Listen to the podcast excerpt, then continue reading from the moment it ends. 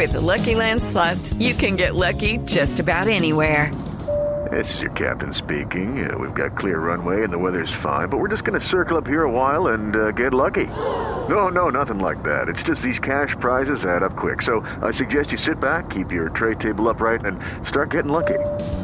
Play for free at LuckyLandSlots.com. Are you feeling lucky? No purchase necessary. Void where prohibited by law. 18 plus terms and conditions apply. See website for details. ¿Qué lo, ¿Qué lo trae por acá? ¿Qué lo preocupa? Bueno, como a todos, el tema de la inflación, de las cargas de, de, los alimentos, que sabemos que es una de las razones por las cuales los alimentos se están encareciendo.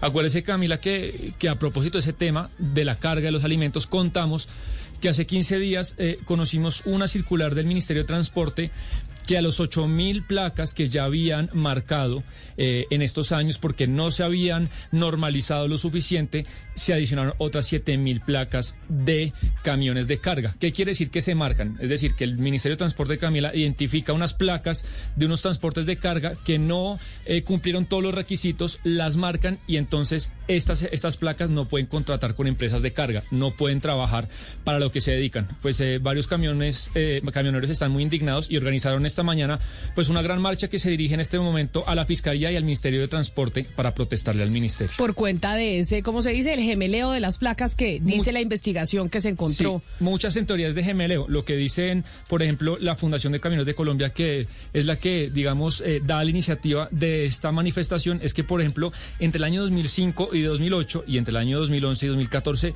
se hizo un registro extraordinario de nuevas placas, mucho más del promedio de cada año que se registran y mucho de eso es claramente corrupción de funcionarios de las secretarías de transporte que inscriben muchas más placas de las permitidas. Entonces los camioneros dicen que no es culpa de ellos, que es culpa de la corrupción de los funcionarios, pero pues no pueden trabajar algunos de ellos que no han normalizado las placas y se dirigen ahorita, Camila, al Ministerio de Transporte. Llamamos al ministerio y allá ya hay policía pues esperando la manifestación a ver qué va a pasar. Pues saludemos a don Eddie Ruiz, que es el director eh, nacional de camioneros de Colombia. Señor Ruiz, bienvenido, gracias por estar con nosotros hoy aquí en Mañanas Blue. Gracias, muy amable para todos. Un cordial saludo. Eh, claro, un inconformismo total eh, con la situación que está pasando. Son 14 mil vehículos que son mal llamados, mal matriculados cuando son derechos vulnerados a su matrícula. Eh, más de 28 mil personas afectadas directamente. 27 familias por vehículo que vive de, un, de, cada vehículo de carga es una gran dosis de problemas que se le viene al gobierno nacional.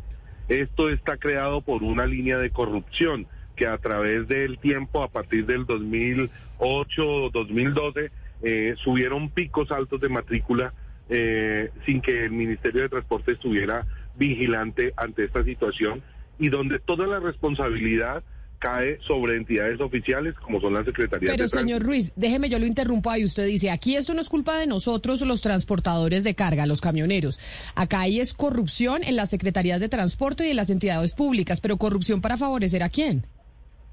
para favorecer las grandes mafias del transporte, aquellas de empresas grandes y multinacionales que necesitaban urgentemente eh, entrar vehículos al país en masa, como fue en el 2016 e intentaron meter más de 300 vehículos por eh, la multinacional Impala, favoreciéndoles y buscándoles cupos para poder ellos matricular estos vehículos que estaban llegando al país para hacer una competencia desleal a aquellos que sí tenían la matrícula. Un buen ejemplo les doy rápidamente.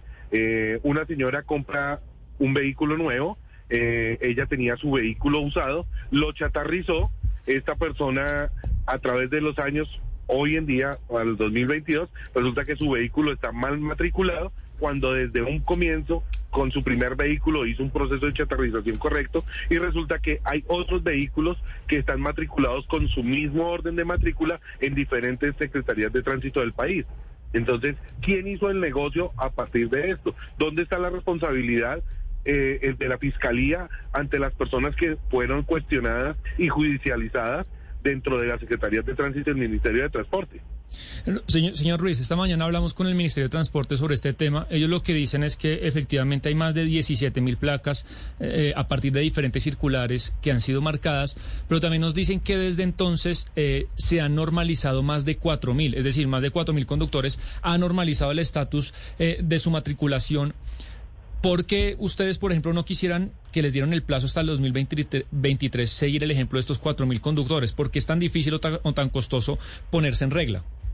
Sencillo, estas personas que han normalizado, en su mayoría fueron actos de mala fe, en una gran mayoría fueron estafados y otros que se vieron obligados a normalizar para seguir subsistiendo en el negocio o, y, tuvieron que hipotecar eh, y de cierta forma poner sus bienes materiales a nombre de entidades públicas para que les prestaran el dinero y poder normalizar.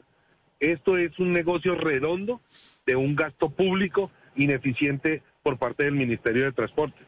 Una, una responsabilidad total del Estado en las entidades eh, como las Secretarías de Tránsito.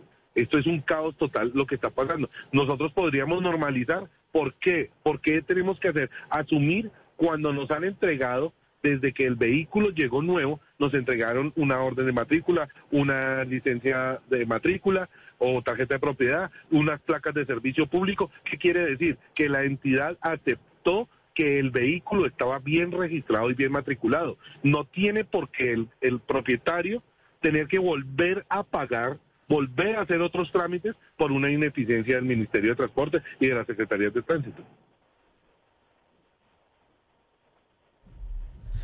Pero entonces déjeme, yo le hago una consulta, señor Ruiz, y tiene que ver con el número de personas y de, eh, de, transportadores que están llegando hoy a Bogotá en esta manifestación que ustedes están anunciando y que incluso, como nos dice Sebastián, pues ya hay eh, policía en el, en el Ministerio de Transporte. ¿Cuántos conductores se están dirigiendo al Ministerio en estos momentos? En el momento convocamos una, una protesta de 50 vehículos porque hay muchos vehículos que eh, obviamente ya fueron obstaculizados por las entidades de tránsito y puertos y sitios de cargue y descargue que no se pueden movilizar. Pero se citaron aproximadamente 50, 100 vehículos van llegando paulatinamente. Nosotros lo que intentamos es mostrarle, darle un llamado de atención a la Fiscalía y al Ministerio de Transporte a que se apersonen de esta problemática tan grande que tienen los camioneros, el pequeño transportador, sus conductores, sus familias que no tienen absolutamente responsabilidad en una mala función de la Secretaría de Tránsito de Colombia ni del Ministerio de Transporte. Y eh, un ejemplo, ustedes, por ejemplo, ahorita que se acaba el gobierno, el 7 de agosto, pero el, plazo de normalización va hasta el 2023. ¿Qué sucede si no hay respuesta por parte del gobierno de acá al 7 de agosto? ¿Cuál sería el siguiente paso que ustedes van a tomar eh, en esta manifestación? Una buena pregunta. Yo le preguntaría al Ministerio de Transporte qué piensa hacer con tantos vehículos si se llegan a parquear al frente del Ministerio. ¿Qué harían con tantos vehículos? Que son más de 14 mil vehículos, montar una tienda de repuestos, feriar los carros a otros países. ¿Qué harían con tantos vehículos y con tantos desempleados? Esto es un problema social grande que el gobierno nacional no le ha querido poner atención y se va a estallar una olla de presión por una necesidad. Nosotros fuimos héroes de carretera en un buen momento, pero ahora somos condenados por una ineficiencia del Ministerio de Transporte y de las Secretarías de Tránsito. ¿Qué responde el Ministerio de Transporte frente a esto, Sebastián, de lo que dice el señor Ruiz?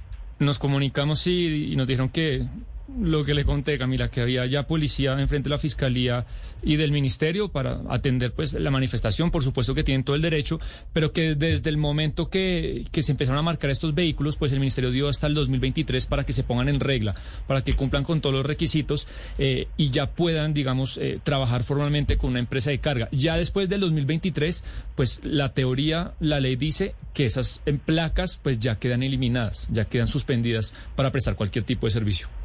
Pues señor eh, Eddie Ruiz, nosotros vamos a estar en contacto con el Ministerio de Transporte porque esto sin duda alguna, pues como empezó Sebastián diciendo, afecta entre otras cosas el precio de los alimentos, porque esto, tras de que los alimentos ya están lo suficientemente costosos por cuenta de la inflación, pues se le suma este componente del eh, descontento que tienen ustedes con el informe del Ministerio de Transporte y lo que ustedes mencionan que es pues un caso de corrupción en las diferentes entidades encargadas al respecto.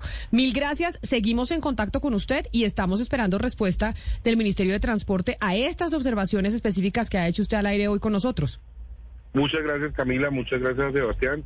Eh, un abrazo muy especial de parte de Camioneros de Colombia. Recuerden que el día que los camioneros paren, se para el mundo. Dios los bendiga. Hey, Drew Scott here, and I'm Jonathan Scott, reminding you that life's better with a home policy from American Family Insurance. They can help you get just the right protection at just the right price and help you save when you bundle home and auto. Kind of like Goldilocks and the Three Bears. It'll be just right for you. We love a custom build. American Family Insurance. Insure carefully, dream fearlessly. Get a quote and find an agent at amfam.com. Products not available in every state. Visit amfam.com to learn how discounts may apply to you. American Family Mutual Insurance Company SI and its operating company 6000 American Parkway, Madison, Wisconsin.